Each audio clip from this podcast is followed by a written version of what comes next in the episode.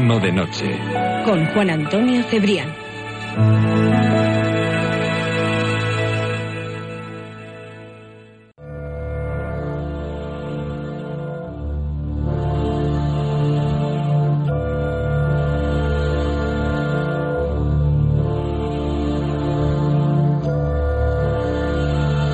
California es uno de los estados más ricos de Norteamérica. Ya lo creo, desde la fiebre del oro no paran de llegar inmigrantes a esa zona, una zona que nos hace la competencia en cuanto a vinos y naranjas, pero también, también en cuanto a informática. Es un sitio donde hay una gran concentración de empresas, empresarios y muchos, muchos de ellos están asegurados contra terremotos, porque es una de las partes más conflictivas del planeta. Porque si empezamos a mirar la riqueza que tiene aquella zona californiana y las previsiones para los siguientes años, pues no sé yo si me atrevería a poner una empresa ahora mismo, esperando lo que se llama el Big One, el gran terremoto, aquel que posiblemente colapsará toda la zona californiana. Vamos a hablar de terremotos, son más importantes de lo que parece, y aunque en España no tengamos uno fuerte desde hace ya más de 100 años, eso no significa que volvamos a tenerlo. Por tanto, debemos estar prevenidos y nuestras redes, nuestros profesionales, siempre están alerta. Vamos a hablar esta noche con un gran profesional, más. Sí, esta noche está con nosotros José Manuel Martínez Solares, el ex jefe del área geofísica del Instituto Geográfico Nacional del Ministerio de Fomento y experto en sismología. José Manuel, buenas noches. Hola, buenas noches. Pues mira, extraño privilegio este de California, ¿verdad?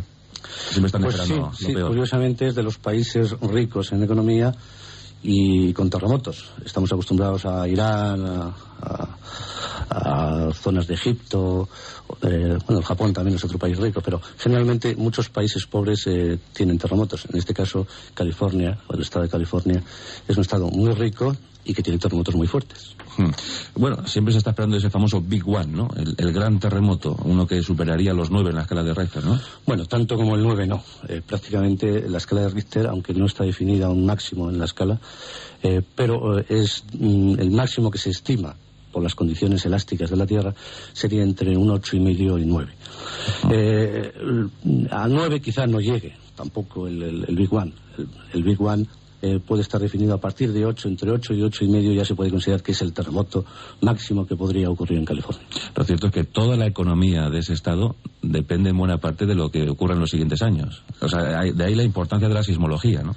Sí, bueno, eh, Estados Unidos, en particular en California, es donde más se investiga en, sismología, el origen de, digamos, de la sismología moderna. La escala de Richter, por ejemplo, pues es, de, un, de un americano de California. Las universidades de California son las que más trabajan, las que más estudian todo el tema sísmico. Eh, también es Japón, pero vamos, en particular eh, a nosotros nuestra, digamos, eh, influencia, las revistas que más impacto tienen suelen ser las revistas de los Estados Unidos. ¿Y cómo están nuestras redes de, detección? ¿Cómo, ¿Cómo, están nuestros sistemas de alerta? Bueno, nosotros, el Instituto Geográfico, tenemos una red en tiempo real, son unas 40 estaciones, incluyendo Canarias, que están funcionando las 24 horas del día, lógicamente, están enviando en tiempo real, como digo, información a un centro de recepción que tenemos en Madrid y tenemos un servicio mm, de 24 horas de, personal que está a las 24 horas del día pues pendiente de todos los terremotos, de los posibles que se puedan producir, incluso de los que se producen, aunque sean pequeños, y, en el momento que se produce un terremoto ya eh, con unas ciertas características, como puede ser sentido o por encima de una cierta magnitud, pues se toman una serie de medidas que a Protección Civil les son bastante importantes, puesto que es Protección Civil la que tendría que tomar, digamos, el, el mando en el caso que se produjese un terremoto ya de, un cierto nivel. La prevención parece fundamental, ¿no? La prevención es más fundamental que la predicción, puesto que la predicción eh, no, no, funciona o prácticamente no funciona. Entonces lo que hay que hacer es eh, prevenir prevenir el, tema de la protección civil, pero prevenir también el tema de la construcción. Mm. Eh, ahí tenemos el ejemplo, volvemos al ejemplo de California, donde los terremotos de una magnitud muy, muy fuerte está claro que producen pocos daños. Bien, es verdad que podemos ver a lo mejor una autopista, un puente, una autopista que se ha caído, pero generalmente son pocos daños en comparación con otras zonas del mundo. ¿Los arquitectos, los grandes arquitectos, llaman con frecuencia a los sismólogos para hacer sus edificios? Deberían, por lo menos, ¿no? Bueno, no llaman a los sismólogos. Lo ah. que llaman mm, es a la normativa sismoresistente, ah. hecha, entre otros, por sismólogos, pero no solamente por sismólogos, puesto ah. que, que intervienen muchos factores. Y, es ahí donde acuden, a la, normativa sismoresistente, a un mapa, en el caso, bueno, en el caso de España, en el caso, en todos los casos, hay un mapa eh, de España, donde eh, divide todas las, digamos, todo nuestro país en zonas dependiendo de su peligrosidad. A mayor peligrosidad, digamos, los parámetros que tiene que introducir el arquitecto o el ingeniero no olvidemos que ya no es la construcción de viviendas, sino la construcción de puentes, o carreteras o presas, etcétera. Entonces, esa norma ah, existente le da unos parámetros que son los que aplica y en consecuencia pues hace que el edificio, que la obra, la construcción, pues sea segura de cara a los terremotos. Me contaban el otro día, José Manuel, que España tiene buena tecnología para predecir o para, para intentar estudiar más de cerca los microterremotos. Bueno, nosotros la ventaja la ventaja que tenemos es que los terremotos que, que, se producen en España son pequeños. Mm. Entonces, por eso hablamos de microterremotos. Eh, la palabra microterremoto mm, va asociada a, terremotos de una magnitud, no hay una, coincidencia clara, mm. pero terremotos de magnitud inferior a tres y medio o cuatro.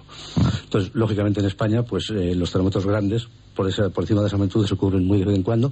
Por supuesto, terremotos de magnitud 6 cada 100 años, tampoco cada 100 años, porque estadísticamente tampoco siempre se habla de que cada 100 años se produce un terremoto catastrófico en España, pero no es verdad. El ejemplo de los últimos 600 años mm. son 12 terremotos catastróficos, es decir, cada 50 años. Con lo cual, en, los últimos 100 años, que no hemos tenido ninguno, tenían que haber ocurrido dos. Con esto no quiero asustar. Eh, gracias, José Manuel. lo, que, lo que tú me preguntabas es verdad que, que al, al tener terremotos pequeños, entonces la red está un poco digamos, analizando esos pequeños terremotos que siempre van asociados a fallas, a fallas geológicas, a fallas activas. Entonces, en eso es lo que nosotros mm, prácticamente, pues, eh, digamos, producimos datos de cara al investigador de las distintas universidades españolas. Incluso nosotros, pues, estamos haciendo mm, estudios sismotectónicos que, mm, bueno, pues, unas veces son para, eh, para publicarse en revistas científicas y otras veces, pues, eh, para la construcción, como decíamos antes, de, obras civiles, centrales nucleares, o incluso para la protección civil.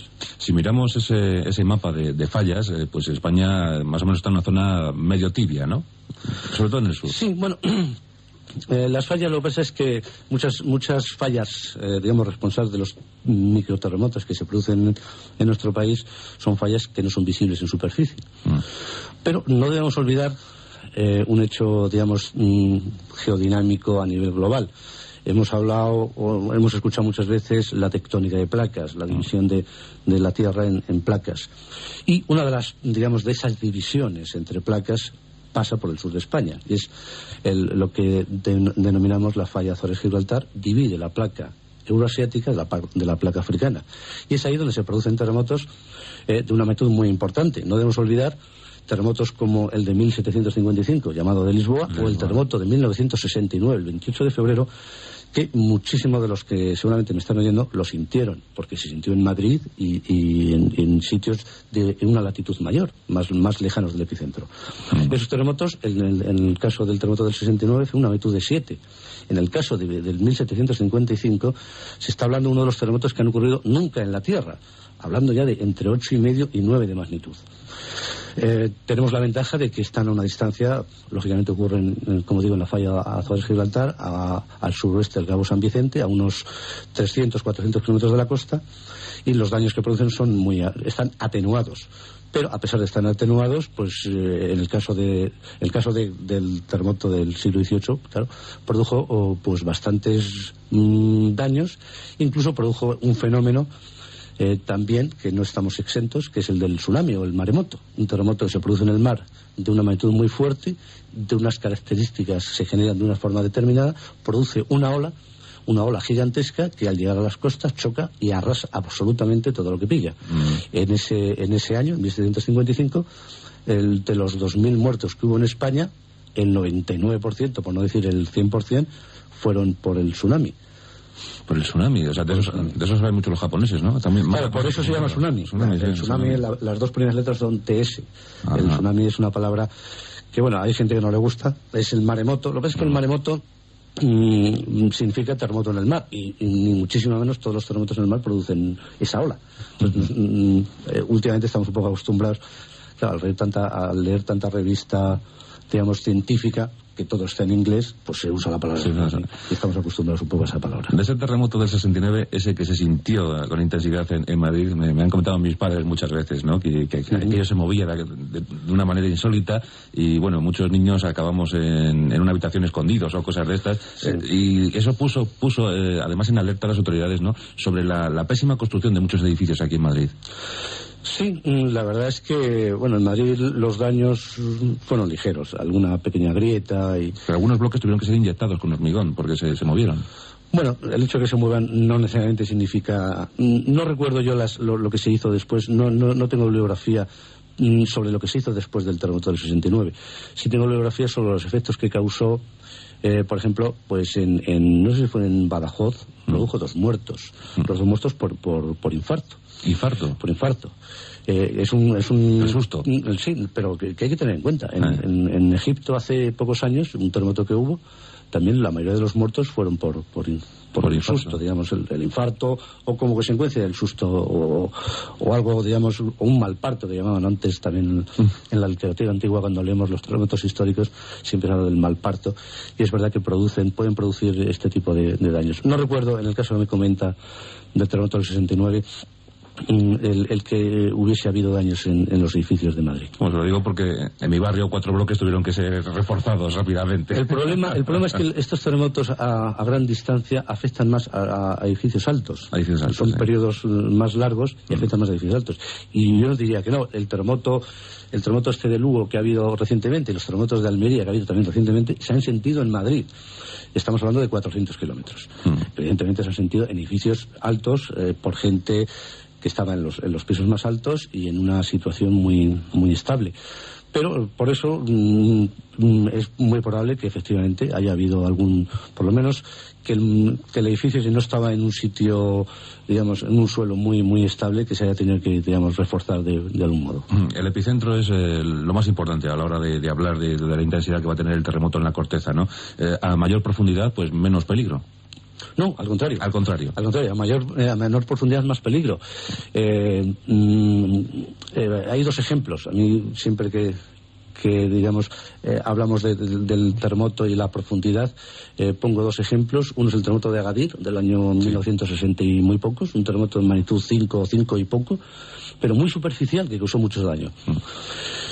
Con lo cual, mm, al, ser muy superficial, más cerca de la superficie terrestre, pues el daño es mayor. Sobre todo, además, está muy próximo el epicentro a donde, en este caso, la ciudad de Gadir. Y el, ejemplo contrapuesto es un terremoto de 1954 en Granada de 650 kilómetros de profundidad de magnitud 7,3.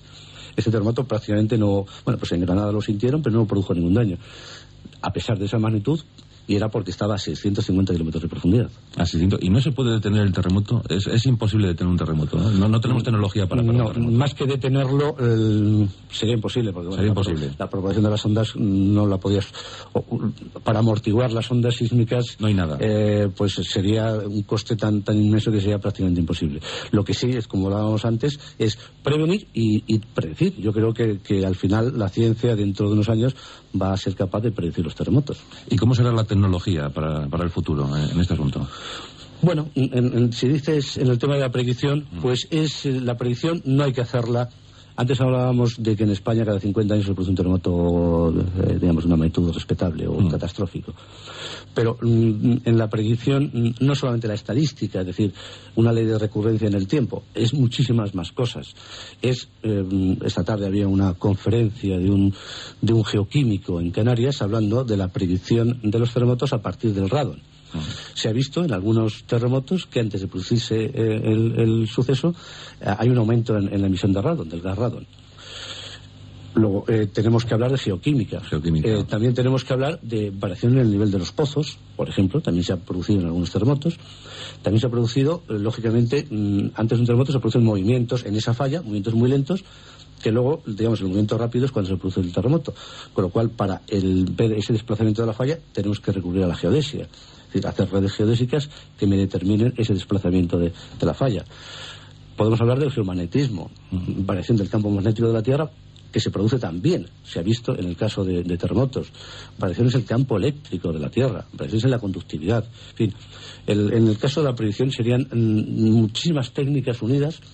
El problema justamente es que mm, ahora mismo uno de los, de los graves problemas es que algunos de estos, eh, digamos, precursores que se ven en ciertos terremotos y en ciertas zonas no se ven en otras zonas y en otros terremotos. Mm. Con lo cual, el problema se complica muchísimo. Entonces, hay que llegar a, ser capaz de determinar esos precursores en una determinada zona. ¿De la naturaleza os fiáis? ¿Hay cambios en la naturaleza que os indiquen que viene un terremoto? Mm, nos fiamos más de a lo mejor de, la, vaca que se tumba en el suelo y se asusta o del pájaro que empieza a piar porque va a venir un terremoto. Hombre, la naturaleza... Mm, ¿Mareas, cambios de mareas? O... Mm, bueno, las mareas, las mareas Mm, tampoco. Mm, es que determinar, sobre todo determinar a priori que este suceso va a ser por un terremoto, mm. nadie se atreve. Entonces, a posterior es muy fácil. A posterior, pues sí, cuando hubo el terremoto de, del 69, por ejemplo, pues las, las vacas en, en Huelva se movieron. En Cádiz los pozos subieron en el del agua. En todas esas cosas a posteriori se hacen muy bien, pero a priori, ¿quién es, es digamos, el responsable de, de, por ejemplo, desalojar una ciudad? Si ves que se mueven las vacas, Porque piensas que vale, es más el remedio que la enfermedad. Puede ser peor eh, movilizar una ciudad como Sevilla, por ejemplo, o Granada, o Málaga, o Valencia, o Barcelona, mucho más complicado que luego te venga un terremoto en magnitud 5 donde, o incluso en magnitud 6 donde los daños pues pueden ser elevados en dinero pero bueno que, mm. seguramente a lo mejor los muertos no son muchos y en lugar de falla alguna vez se ha contabilizado un fallo es decir eh, intentar predecir un terremoto movilizar toda una población y luego que no se produzca nada ¿ha ocurrido? sí sí, sí. Mm, ha habido exactamente creo que era en Perú o en Bolivia una metedura de pata bastante fuerte justamente de un, de un americano de un, científico de Estados Unidos mm que predijo un terremoto en un país sudamericano no ocurrió, pero sí produjo unos daños eh, económicos muy fuertes, porque el turismo eh, se sintió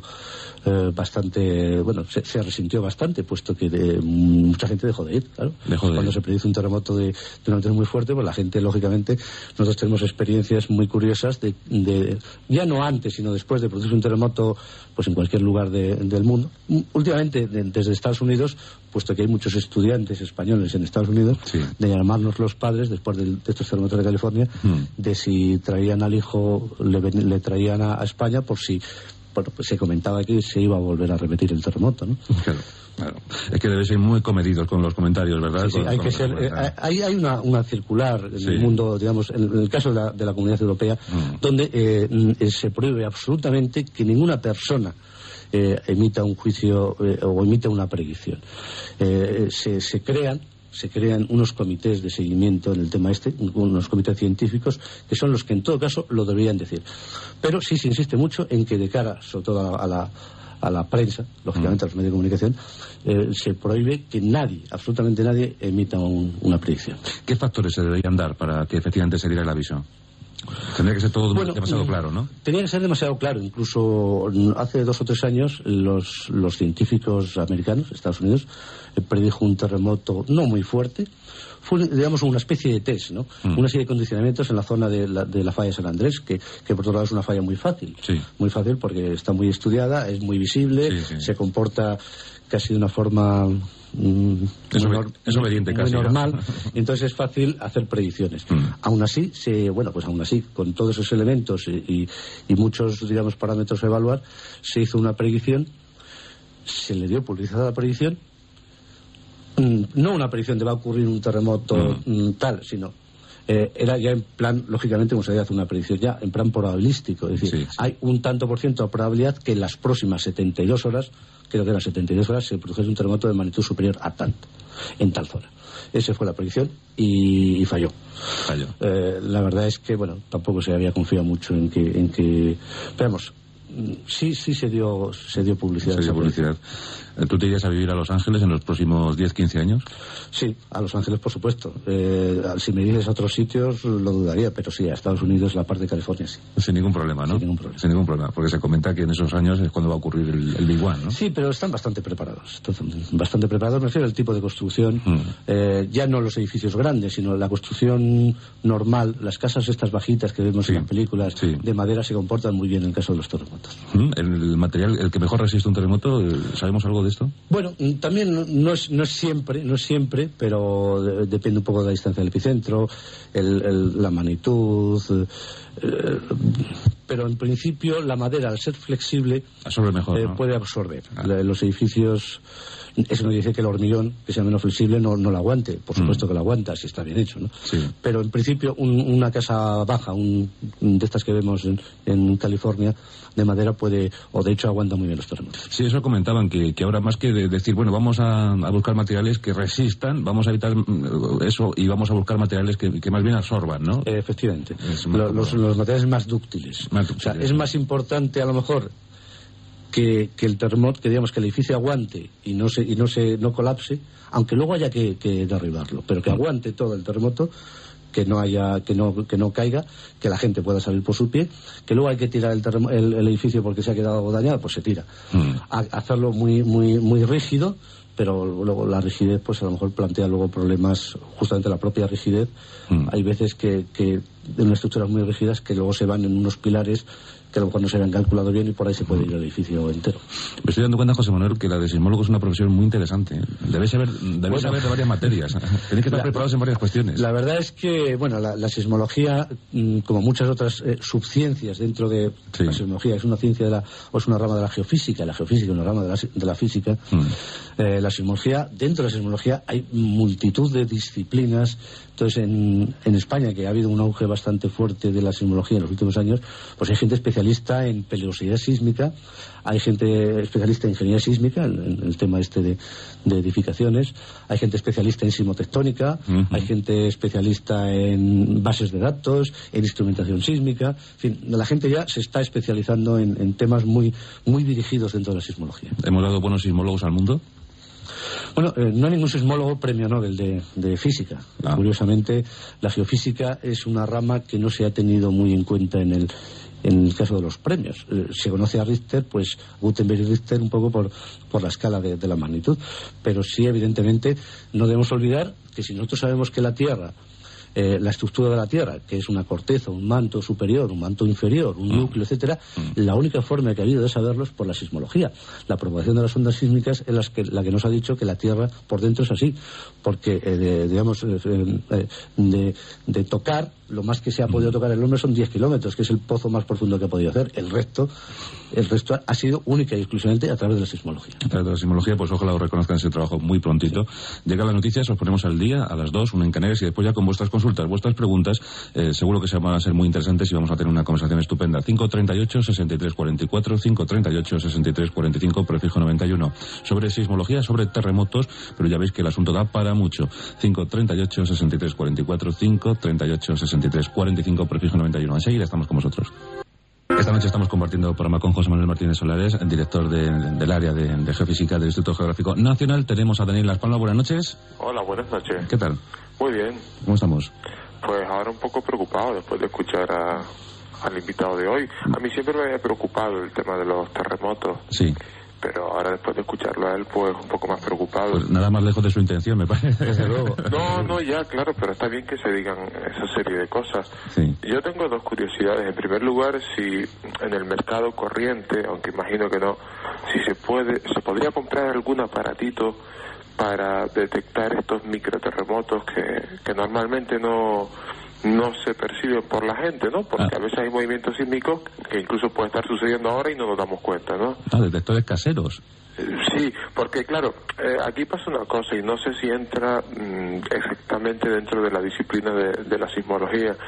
El, el, Teide, pues bueno, todo el mundo dice que el Teide es un volcán dormido, tal y cual, pero también he oído decir a geólogos que bueno, que el Teide mantiene un mínimo de actividad y yo imagino que si esa actividad aumentase por los motivos que fuesen y que yo científicamente no conozco, pues eso podría generar movimientos sísmicos importantes, ¿no?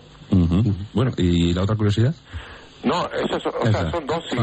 La, la, del, la del Teide, que imagino que un volcán, pues que no esté completamente dormido, digamos, pues siempre puede provocar un movimiento sísmico. Y, y la otra, la del medidor, pues casero, sí, está bien llamado así, casero, sí. Muy bien, Dani, pues te contestamos enseguida. Gracias. Vale, gracias. Hasta pronto. Bien, en la primera, la del volcán Teide, eh, yo no soy vulcanólogo y... Hay que diferenciar, es verdad, siempre la gente tiende a uniros, ¿no? Mm, sí, mm, eh, lo que pasa es que los volcanes o la erupción volcánica muchas veces, o por no decir siempre, va acompañados de terremotos. Mm. Incluso tienen eh, eh, físicamente en el registro de los aparatos, cuando se registran los terremotos de origen volcánico, tienen una forma muy diferenciada. Entonces, en el caso de, Canarias en general, nosotros la red sísmica que comentaba anteriormente tenemos seis estaciones en, Canarias.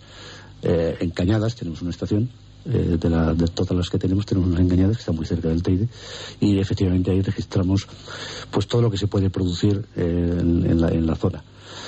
Mm, en cualquier caso, mm, la experiencia que tenemos de, Canarias es que los terremotos que se producen eh, asociados al vulcanismo suelen ser terremotos de una magnitud eh, relativamente pequeña. Si, los comparamos con los de la península, con la zona sur de España, mm. son de una magnitud pequeña. Hablando en intensidad, que es quizá el parámetro que más nos puede mm, decir el, tamaño o los daños de los terremotos, en ningún caso llegarían a una intensidad 6-7 en la escala de Mercalli. ¿Y en cuanto a lo del medidor casero? El medidor casero, bueno, la, digamos, las, la técnica eh, construye ya desde hace tiempo eh, lo que es el sismógrafo o el geófono. Mm. Para hablar un poco más en términos generales, el geófono es un aparato que, que registra, pues, digamos, las, las ondas, la propagación, las ondas, la propagación de las ondas en, en la Tierra y que se usa, pues, desde la sismología, para detectar terremotos o en prospección. Los, los que se usan en prospección suelen ser bastante más baratos y yo creo que por un precio a lo mejor de 100.000 pesetas se podría tener un, un geófono en casa. Quizá luego se complica la cosa porque, claro, la señal que registra el geófono luego la tienes que, que plasmar en algún sitio, bien en forma digital o, o, en un papel. Ahí es donde ya la cosa se puede complicar. Pero vamos, lo que es sí, el sensor del geófono no es muy caro por unas 100.000 pesetas podemos tener un geófono en casa. Bueno, en casa colocado en el suelo, no en, casa porque no tenía sentido, tenía que ser en, el, pues en, si vivimos en un en el campo, pues en el campo, lógicamente. De todas formas, vaya morbo, ¿eh? Todos los días pendientes del medidor a ver si tenemos algo. La verdad es que sería, sería así. En fin. Tenemos a Luis en carretera, buenas noches. Hola, buenas noches. ¿Qué tal, Luis? Bien, aquí andamos en la rutilla. En la rutilla, ¿qué nos cuentas? Eh, mira, lo mío es más sencillo que lo de un terremoto. Yo es que, bueno, en la vivienda donde, donde vivo, ¿Sí? pues no sé, los pisos tienen 14 o 15 años más o menos. Sí. Y bueno, ahí han cedido la tierra bastante, ¿no? Eh, todas las ceras, pues yo qué sé, se han hundido. Sí. Y bueno, no es que llegue a ser un terremoto, ¿no? Pero me gustaría que este hombre pues nos comentase algo sobre el tema ese. ¿En qué zona estás? ¿En qué zona vives? Eh, en, la, en, Fuenlabrada. En Fuenlabrada. Sí. Bueno, pues ahora te comentamos. Escucha por la radio. Gracias, Luis. Vale, muchas gracias. Hasta pronto. Bueno, yo en este caso, si es en Fuenlabrada, eh, está clarísimo que no es un tema mío no es un tema mío, aunque hemos comentado, tú me has comentado antes del terremoto de, 1969, mm. estamos hablando de terremotos de magnitud 7 y pico. Eh, en Fuenlabrada, si es un, digamos, un movimiento un, del, edificio o que las, las aceras están cediendo, es un, problema de asentamiento del edificio y del suelo que tiene debajo. Con lo cual, yo creo que no es mi, Sí, pero vamos que tema. la zona centro, la zona de Fuenlabrada no es especialmente peligrosa, ¿no? En absoluto. Ni siquiera, además, se tiene que tener en cuenta en la normativa sismo, resistente española la zona centro y la zona centro, incluso Galicia, que mm. está viendo terremotos últimamente, no hay que tenerla en cuenta a la hora de construir una vivienda. Ajá. ¿Qué, qué antigüedad tiene esa normativa? La última es del año 95. 95 pero mm, la primera normativa que se, que se hizo en España es del año 64. O sea que este bloque debe estar dentro de... Yo estimo que sí. En cualquier caso, en Fuenlabrada, pues el arquitecto ni siquiera tendría en cuenta la, la normativa. Mm, de todas formas, como se les está hundiendo, vaya. Ya, sí, pero eso pasa muchas veces. En Murcia, por ejemplo, que hay un fenómeno de, de, que se están, eh, los edificios están cediendo, porque el, suelo se está cediendo, es justamente por la sequía, ¿no? El nivel freático baja, entonces los edificios mm, se tienen que, digamos, ir, acomodando en un suelo más seco. Entonces eso hace que el edificio se resienta y no es y no es por terremotos, siendo Murcia una zona de terremotos. Claro, eso se lo explicamos a los del Bajo, ¿verdad? Claro. Tenemos a José en Marbella. Buenas noches. Hola, buenas noches. ¿Qué tal, José? Muy bien. ¿Qué nos cuentas? Bueno, me gustaría preguntarle al señor sismólogo, bueno, que esto de la sismología, eh, supongo yo que es una ciencia muy local del, planeta Tierra, que sobre el resto de, planetas pues se conocerá poco.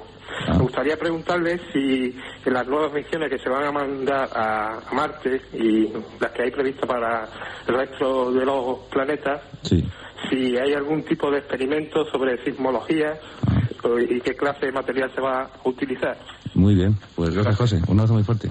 Viajemos al espacio, José Manuel. Sí, sí, no, pero ya es antiguo. en la Luna se, se, han instalado sismógrafos y se han detectado.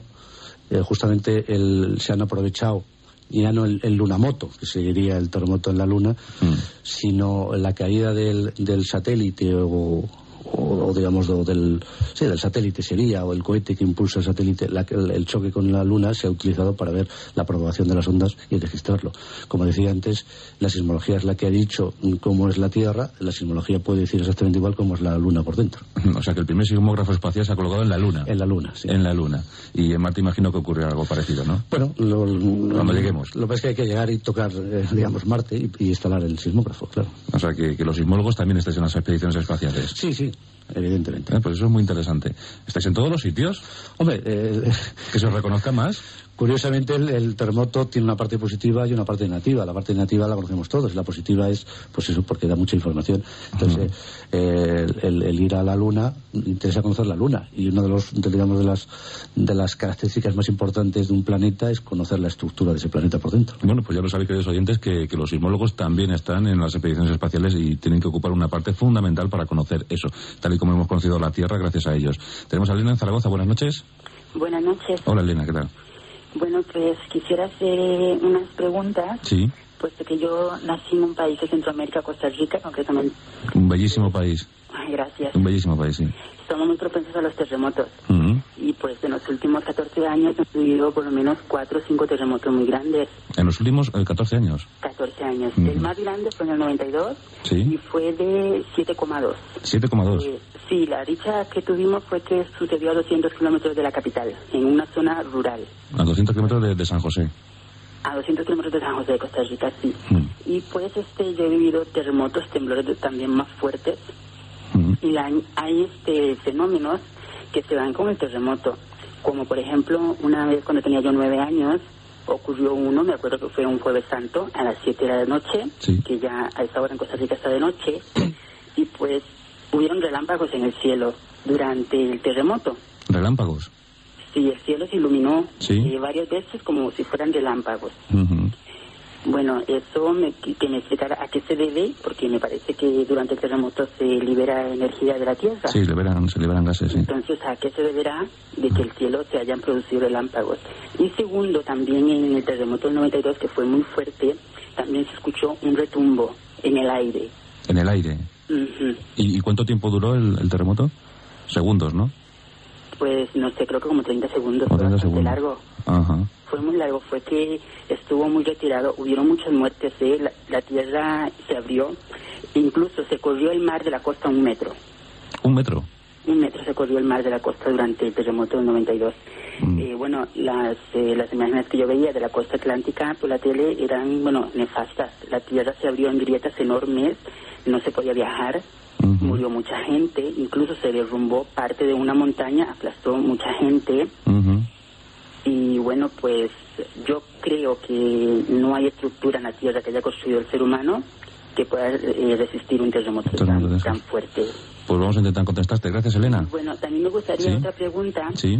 Si, hubiera un terremoto en California, por medio de la, de la playa San Andrés que baja, creo que por México hasta Centroamérica, este terremoto en California eh, tendría efectos en México y Centroamérica. Pues eso es lo que quería que me contestaran. Gracias, Elena. Y repito, tienes un país hermosísimo del que deberíamos tomar muchos ejemplos. Bueno, pues muchas gracias. Hasta pronto, adiós. Hasta luego. Qué barbaridad, qué terremoto. Sí, a ver si me acuerdo de las tres preguntas. Sí, uno era por la última. Sí, la luminosidad, ¿no?, que provocó el terremoto. el, siempre se ha hablado en, los terremotos, desde época antigua, eh, las relaciones atmosféricas, fenómenos atmosféricos con los terremotos. Así como antes hablábamos de fenómenos premonitorios en tierra, de, de del campo magnético, del campo eléctrico, etcétera, los fenómenos mm, atmosféricos, mm, yo pienso, vamos, pienso y pensamos todos los que nos dedicamos a la sismología que no tiene ninguna relación con, los terremotos. Es una pura coincidencia. Igual que incluso algunos de los que he dicho antes también son pura coincidencia. Aunque eh, se haya visto en varios terremotos, pues a lo mejor lo que decía de la variación del, nivel del agua es simple coincidencia que ha coincidido. No llego a tanto, pero sí en el caso de, las, de los fenómenos atmosféricos yo creo que es una pura coincidencia. Aunque bien es verdad durante muchos años la meteorología y la sismología han estado unidas incluso las teorías antiguas pues eh, lo relacionaban lo relacionaban los dos eh, digamos, los fenómenos del rayo la centella el, trueno con los terremotos no tiene mucha relación. Pero vamos se ha demostrado la prueba es que bueno pues no se ha visto ninguna relación entre entre los dos fenómenos. O posiblemente en ese momento coincidió una fuerte carga eléctrica con, con, también se ha comentado que, cuando se produce un terremoto se liberan gases no que producen sí el, gas en el caso del gas radon por ejemplo parece ser que es un gas que, se, que se emite con pero vamos, el gas radon no produciría un, una luminosidad, una, luminosidad o, un, o una tormenta, digamos. Mm. En cuanto a lo que nos comentaba de, la sonoridad de, ese terremoto. Sí, bueno, muchos terremotos producen ruidos. Mm. Es evidente que los terremotos, al, al, llegar las ondas a un determinado sitio donde está pues, la persona, en este caso, eh, pues si se producen ruidos, las, las vibraciones, digamos, o bien de los edificios o de, las, o de la tierra, hace que se produzcan ese ruido. ¿eh?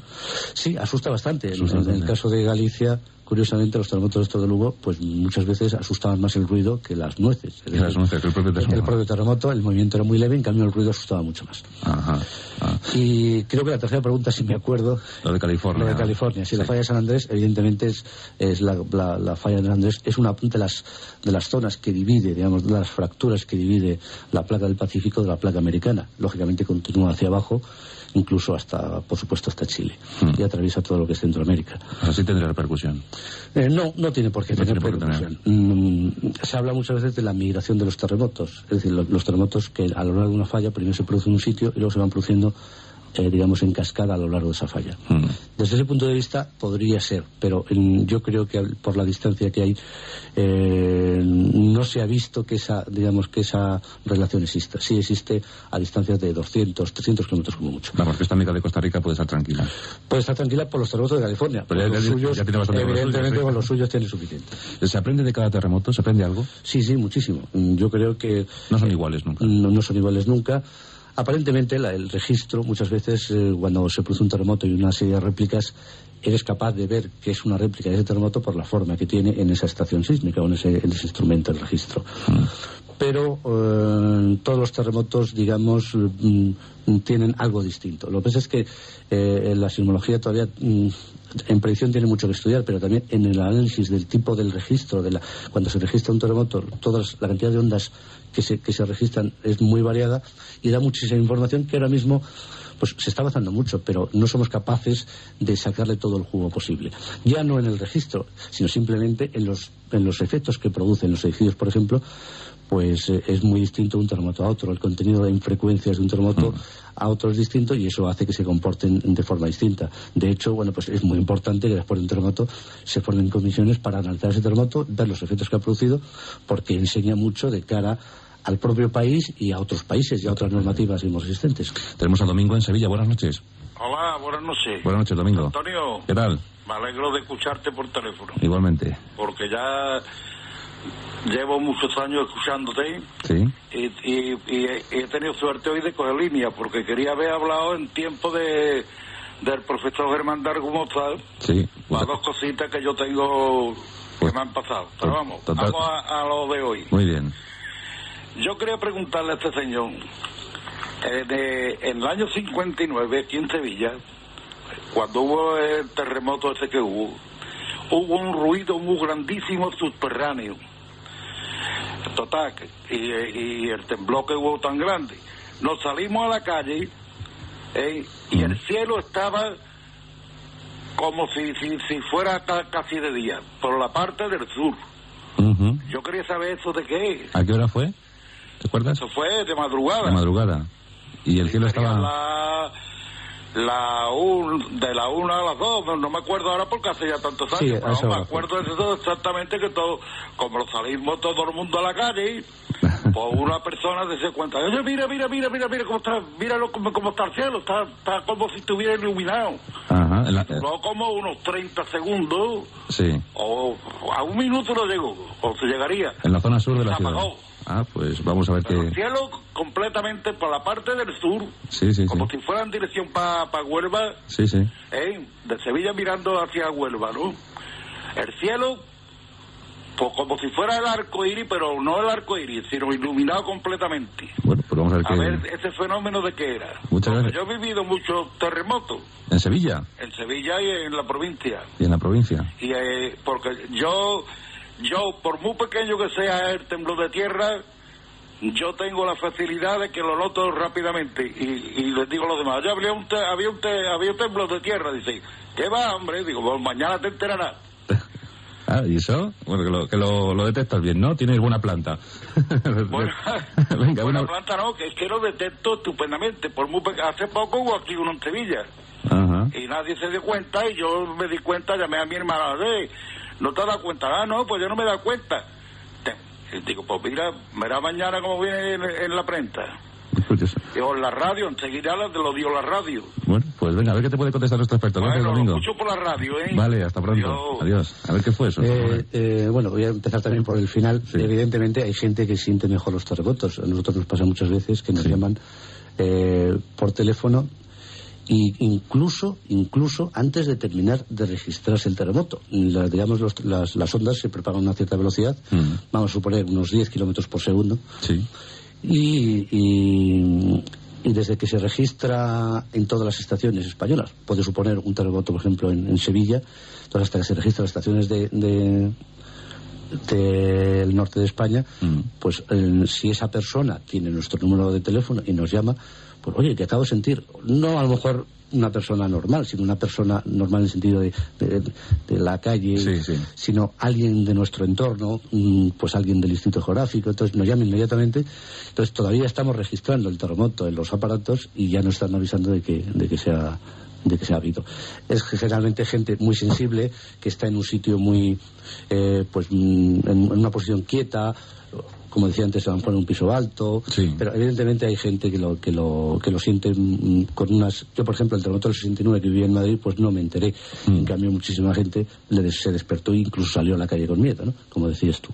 Eh, el- respecto al fenómeno que hablaba de la, de la salud, Vuelve a aparecer otra vez. vuelve a aparecer. Yo creo, como decía antes, la, no hay relación entre la atmósfera y, y los terremotos. Tenemos dos casos seguidos. Ya. También puede ser que la, la gente ante un fenómeno vea otro y lo asocie. Y lo asocie, sí, sí.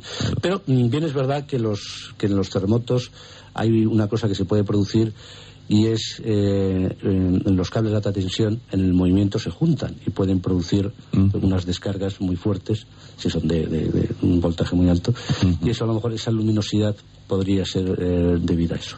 En cuanto al tiempo, eh, nos ha hablado Domingo de Sevilla de unos 30 segundos. También Elena nos decía que en Costa Rica duró unos 30 segundos el terremoto. Es lo frecuente, ¿no? Unos 30 segundos. La duración del terremoto. Mm.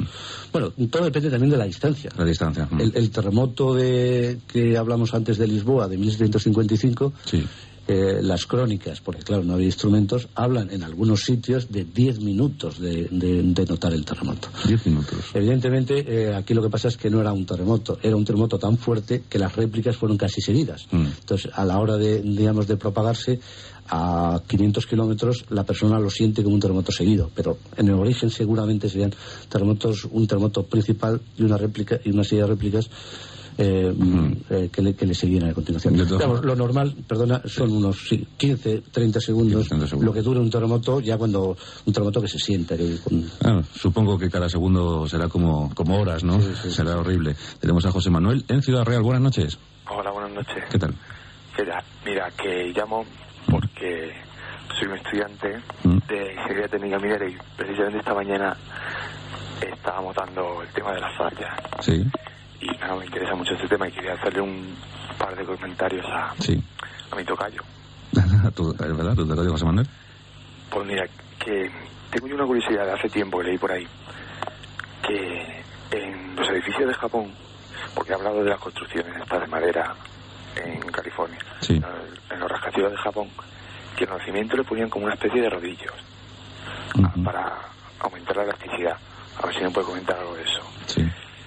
Y otra cosa era el- la relación que tienen los terremotos con, aunque te han hablado algo del vulcanismo, con los puntos calientes, porque casi todos los terremotos de, de las islas estas, de Japón y por ahí, Sí. me parece que están relacionados con eso. Con las- los cinturones volcánicos. Eh, Vale. Muy bien. A ver qué te podemos contar. Gracias, José Manuel. Hasta pronto. Adiós. Bueno, la primera es sí, en Japón eh, hay algunas construcciones que se han puesto rodillos, en otros casos se han puesto amortiguadores. Sí, cualquier, mm, digamos, eh, solución mecánica o dinámica eh, que aplicamos en otras cosas se puede aplicar en un edificio, ¿no? Para que sea capaz de amortiguar el movimiento de, que produce un terremoto.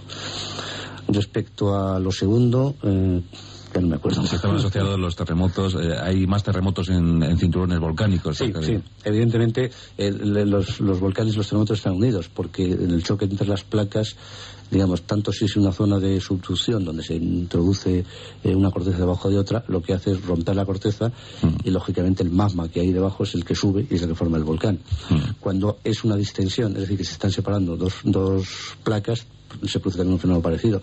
Dejan abierto la corteza y entonces sube el magma y produce también volcanes. Entonces, Entonces, es posible- Está muy, está muy relacionado. Es posible que un terremoto, un gran terremoto, active un volcán, ¿no? Es un posible que un terremoto muy grande active un volcán, sí, por supuesto. Mm. Tenemos a Vitorino en Granada. Buenas noches. No, Victoriano, Ah, Victoriano. Victoriano. Victoriano. Buenas noches, Juan Antonio. ¿Qué tal? ¿Cómo estás? Buenas noches. Eh, ¿Cómo te superas cada noche, eh? Sí, Vaya. ahí estamos. Vamos a tres preguntillas. Sí. En Granada hay una falla, ¿no? Mm. De la costa a- al interior, eh, ¿qué dirección lleva y hasta dónde llega? Otra pregunta, ¿ha habido en Granada algún terremoto por esa zona grande, vamos, que haya destruido? Sí, Y otra, ¿qué significa la escala? ¿En qué se basan los grados? los grados. La intensidad. Venga, vale, pues, ¿dónde estás? Bueno, ahora mismo... En la Renfe, ¿no? No, circulando, Ah. llegando, llegando a Castellón. Llegando a Castellón. Sí. Ah, vale, venga. Pues un abrazo muy fuerte. Venga, Hasta luego. pronto. Adiós. La zona de, de Granada, Sí, ¿no? bueno, en Granada no es que haya una falla, es que hay muchísimas fallas. Eh, como decía, creo que he comentado antes, muchas de los, de los terremotos que se producen en España no están asociados a fallas visibles que se vean en superficie. Evidentemente tiene que haber una falla, porque si hay un terremoto tiene que haber una falla. Entonces, en Granada no es que haya una falla que venga pues del sur, desde Motril hacia Granada. Sí. Hay infinidad de fallas, cada una responsable de, de, de- de una serie de terremotos que se producen. Como decía antes, incluso terremotos de 650 kilómetros de profundidad que no son, mm, que no, digamos que no, no hay fallas responsables de esos terremotos, sino que son mm, problemas, digamos, tectónicos mucho más complicados, porque a 650 kilómetros, digamos, los materiales ya tienen una, unas características elásticas muy distintas, ¿no? Y de hecho se están produciendo en esa profundidad. Con eso quiere decir que, la- que- que no es, que no es eh, fácil identificar muchas veces las fallas y que en este caso en particular pues hay muchas fallas que transcurren en la provincia de Granada, Málaga y Almería. Sí, Granada tiene el dudoso honor, ¿no? De haberse llevado el terremoto, uno de los terremotos más grandes que hemos sufrido. Eh, efectivamente, el último terremoto de 1884, el 25 de diciembre, día de Navidad. Eh, es de recordar que el 25 de diciembre es día de Navidad de este terremoto y el terremoto de Lisboa, que hemos hablado también varias veces, fue el 1 de noviembre. Son días señalados. Ya lo creo. Pues sí, el, terremoto del 25 de diciembre del 84, de 1884, ocurrió en Arenas del Rey, el epicentro fue en Arenas, del Rey, y pues eh, fue un terremoto de magnitud próxima a 6,5, alrededor de 6,5. Eh, alrededor, hablo de, de alrededor, puesto que en aquella época no había instrumentación. Se presume que era. Entonces se ha calculado a partir de bueno pues de los daños que produjo esa magnitud. Eh, los daños fueron mm, fundamentalmente pues en las dos provincias porque Arenas del Rey estaba algo pegando a la provincia de Málaga. Entonces las dos provincias de Málaga y de Granada fueron los donde se produjeron más daños y hubo alrededor de mil mil y pico muertos. Mil y pico muertos. En ese terremoto hubo mil. Es, es tremendo. Eh, ya, la tercera pregunta que hacía este, este oyente era sobre las escalas. Sí. El tema de las escalas eh, hay bastante follón, follón por decirlo de alguna forma, eh, porque eh, estamos muy acostumbrados a hablar de la escala Mercalli, a la escala Richter, intensidad, magnitud, eh, mucha gente que no que, que- que- que se hace un lío porque la verdad es que eh, bueno pues en sismología mm, usamos dos escalas, dos tipos de escalas para medir los terremotos, que es la magnitud y la intensidad. La magnitud eh, es un parámetro que se mide a partir de los instrumentos y que lo que mide es la energía que libera un terremoto. Entonces, eh, en la, la magnitud me define este terremoto ha tenido tanta magnitud, ha liberado tanto energía. Lo puedo pasar a, a, a julios, a hercios o a la, a la medida que me dé la gana. Es una energía que libera ese terremoto y que es independiente, digamos, que libera en el foco. Luego, no, no hay una magnitud en el epicentro y una magnitud a 100 kilómetros. Es una magnitud de ese terremoto es única.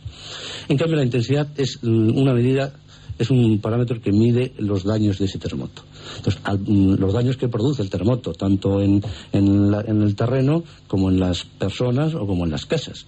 Con lo cual, quiere decir que la intensidad conforme nos vamos alejando del epicentro, es más pequeña. Este terremoto, estamos hablando, por poner un ejemplo, de, de, Andalucía del año 800, 1884, tuvo en el epicentro una intensidad de 9 y conforme nos íbamos alejando, pues va bajando en intensidad. En Málaga y en Granada, pues a lo mejor fue de 7, 8, en fin. Entonces, esta, la escala que mide, la primera que he dicho, la magnitud, es generalmente la escala de, de Richter, aunque eh, muchas veces eh, se usan otras escalas, no de Richter, sino se llaman de otra forma, o, ni siquiera tienen nombre, lo que pasa es que siempre decimos de Richter para que bueno, pues la gente sepa que es la magnitud lo que estamos midiendo. Y la, intensidad generalmente se mide en la escala Mercalli o en la escala MSK eh, la MSK es la oficial en España, pero es equivalente a la Mercalli, que es la americana. Bueno, pues está yo creo que muy bien explicado. Tenemos a Mercedes en Tenerife. Buenas noches. Hola, ¿qué hay? Buenas noches. ¿Cómo estás, Tinerfeña? Pues no sé si te acordarás de mí. La poeta andaluza. Ah, la poeta andaluza, claro que me acuerdo de ti.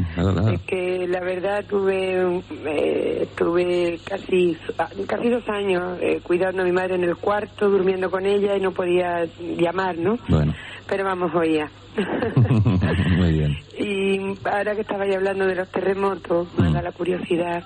¿Por qué dicen que las aves, los pájaros, eh, las gallinas, vamos, todo, eh, se lo notan antes y se empiezan a revolotear, a dar vueltas. ¿A qué se debe eso? Porque todavía no ha habido ningún movimiento. Yo he vivido tres. Aquí en Tenerife he vivido dos, que no ha sido el Teide precisamente. Mm. Pero ¿por qué las aves lo notan antes? Tenía esa curiosidad. Muy bien, pues te contestamos enseguida. Un abrazo muy fuerte. Y otra cosa, ¿alguna noche tenéis poesía? ¿Alguna? Bueno, sí, entre, entre una libre puedes contarnos una poesía. Ajá. Venga. Un, abrazo muy fuerte. Adiós. Bueno, pues estamos con lo de los pájaros, los augures. Antes de, contestar al, tema de los pájaros, eh, lo que ha dicho de, los terremotos en Canarias, que no eran del Teide, efectivamente los últimos terremotos que ha habido en Canarias, que se han sentido en Tenerife y en, Gran Canaria, mm no ha sido por, no sé por los volcanes que estamos viendo en, las islas, sino hay una, una, fractura entre la isla de Tenerife y la isla de, Gran Canaria, que es la que ha producido los terremotos estos. ¿Entre Tenerife y Gran Canaria? Entre Tenerife y Gran Canaria. Ajá. Curioso. Eh, el, tema de este de los pajaritos, a mí me gustaría saber también por qué les pasa eso. Porque no, no tiene explicación y es, es un hecho demostrado. Sí igual que otros que hemos dicho, pero es un hecho demostrado, evidentemente, ya desde hace muchísimos años. En, los terremotos antiguos del siglo XV, XVI, etcétera, ya se hablaba del, de algunos animales, el comportamiento anómalo, algunos minutos eh, antes del terremoto. La solución, pues no la sabemos. Mm, podemos decir que a lo mejor esa emisión de gases que se produce antes de, ese terremoto es el que produce, el que, el que hace que esos, que esos animales eh, pues tengan esa sensibilidad para detectarlo. Porque lo que está claro es que no son terremotos pequeños lo que se produce. Es decir, no es movimiento que sienta el pájaro o, el perro y por eso se ponga nervioso, porque los aparatos no lo registran. Luego tiene que ser algo que no registren los aparatos, por lo menos los sismógrafos. A lo mejor un, medidor del campo magnético, del campo eléctrico, del gas radon o de otro tipo de, de medidor es el que detecta y se puede asociar. Pero de hecho hasta ahora no se, no se ha relacionado el por qué o no se ha visto el por qué los animales detectan ante los terremotos en algunos casos. Se ha demostrado pero no se ha interpretado todavía. Efectivamente. Javier Granada, buenas noches. Sí, buenas noches, Juan Antonio. ¿Qué tal? Que era para preguntar, en caso de, por ejemplo, mm, que te pille un terremoto dentro de un edificio, los sitios más seguros, estoy dando aparejadores, ¿no? estaba calculando una estructura. Ah, tú vas a ser aparejador. Sí. Ajá, y quieres saber cómo colocas el marco de la puerta, ¿no? No, hombre, el marco de la puerta o los sitios seguros en caso que te pille dentro de un edificio. Ajá. Exactamente, sí. Es que a mí me han contado eso de pegarse un pilar, meterse debajo de la losa de la escalera. Pues sí así. Ah, bueno, vamos a ver qué nos cuenta nuestro, nuestro experto. Un abrazo muy fuerte, Javier. Buenas noches, buenas gracias. Buenas noches. Bueno, vamos a ver. ¿Dónde, dónde estamos? Sí, efectivamente es ahí, debajo de, una mesa, al lado de un pilar, eh, debajo de una puerta, en los sitios un poco más resistentes que el resto de, la casa. Cuando se cae una viga, pues lo normal es que se caiga por la mitad de la habitación. Entonces, que aguante más en, en, al lado del pilar. O si se cae, y estamos debajo de una mesa, pues quieras que no, aunque mm. una viga pesa mucho y digamos se te va a caer el piso encima, pero siempre aguanta más. Estamos acostumbrados a ver cuando hay una catástrofe de este tipo, que al cabo de los días aparece gente eh, sobre que ha sobrevivido a un terremoto. Entonces, en un huequecito ahí pequeño se ha quedado aguantando y ha sobrevivido una serie de días, ¿no? Entonces, eh, es un poco de suerte también, pero bueno, si, si nos da tiempo, que evidentemente nos da tiempo, en el momento que sentimos un terremoto, yo creo que en una casa sí nos da tiempo a meternos en un, debajo de algo que sea más resistente que el resto. O sea, buscar siempre el, marco de la puerta. El marco de la puerta, una columna debajo de la cama. lo mejor sería debajo de la cama y cerca de una columna. cerca de una columna. Si estamos en un piso bajo y podemos salir a la calle sin dificultad, por supuesto mejor en la calle. Hmm. El problema de la calle es que eh, muchas veces terremotos muy fuertes, digamos, los, los elementos decorativos o los elementos de fachada de un edificio se pueden caer y te pueden dar en la cabeza, con lo cual es peor casi el remedio con la enfermedad. De hecho, de hecho, eh, muchos, mm, o bueno, muchos, ha habido casos, vamos, de, muertos que ha sido por ese motivo, porque es caerse una maceta, caerse un, una cornisa o caerse algo encima de, una persona y matarla, y no haber sido un terremoto demasiado fuerte. Hmm. Volvemos a Sevilla, fíjate la cantidad de llamadas que están llegando desde el sur. Claro, es que el sur es lo peligroso. Miguel, buenas noches. Sí, buenas noches. ¿Qué tal, cómo estamos? Muy bien. Eh, yo quería saber eh, cuál ha sido el terremoto más importante de, en España. Sí. Y quería saber también qué es una falla. ¿Qué es una falla? Sí. Muy bien. Pues ¿Vale? Vamos a intentar contestarte. Gracias. Vale, bueno. bueno, creo que la primera está contestada, ¿no? Sí, el terremoto de Lisboa, por supuesto, ha sido el terremoto mm, más grande que ha habido que se ha sentido en España, aunque el epicentro no fue en España. Mm. De los habidos, el epicentro en España pues uno de los más grandes ha sido el de terremoto de Andalucía. El terremoto de Andalucía. ¿Y lo de la falla cómo se lo podemos explicar en...? Pues la falla eh, es, digamos, así de una forma muy simple, la corteza terrestre se rompe, entonces está rota. Entonces, en los dos elementos de, esa rotura, eh, los dos lados se mueven uno respecto a otro. Entonces, digamos, ese movimiento, eh, mm, al, al rozar, al friccionar uno con otro, pues llega un momento en que no aguanta más y se rompe y produce el terremoto. Pero vamos, realmente lo que es la falla es una fractura, una rotura de la corteza terrestre. Pues ha sido una conversación muy interesante la que hemos mantenido con José Manuel Martínez Solares. Hemos disfrutado, hemos averiguado cosas sobre la sismología, hemos intentado rendir homenaje a los sismólogos que, merecido lo tienen, a ver si encuentran su sitio por fin, y que, bueno, su sitio en, en el lugar de premios, en el lugar privilegiado de premios, que su sitio en la ciencia ya lo tiene hace ya muchos años, porque la, disciplina es antigua, ¿no?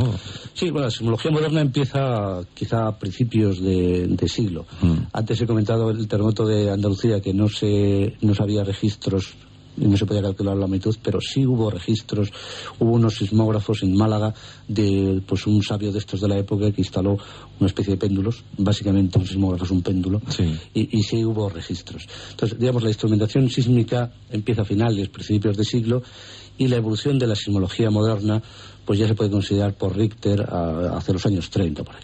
O sea que lleváis unos cuantos añitos contándonos cómo es la Tierra. Sí. Gracias, José Manuel, por tu visita a turno de noche. Gracias a vosotros. Hasta pronto.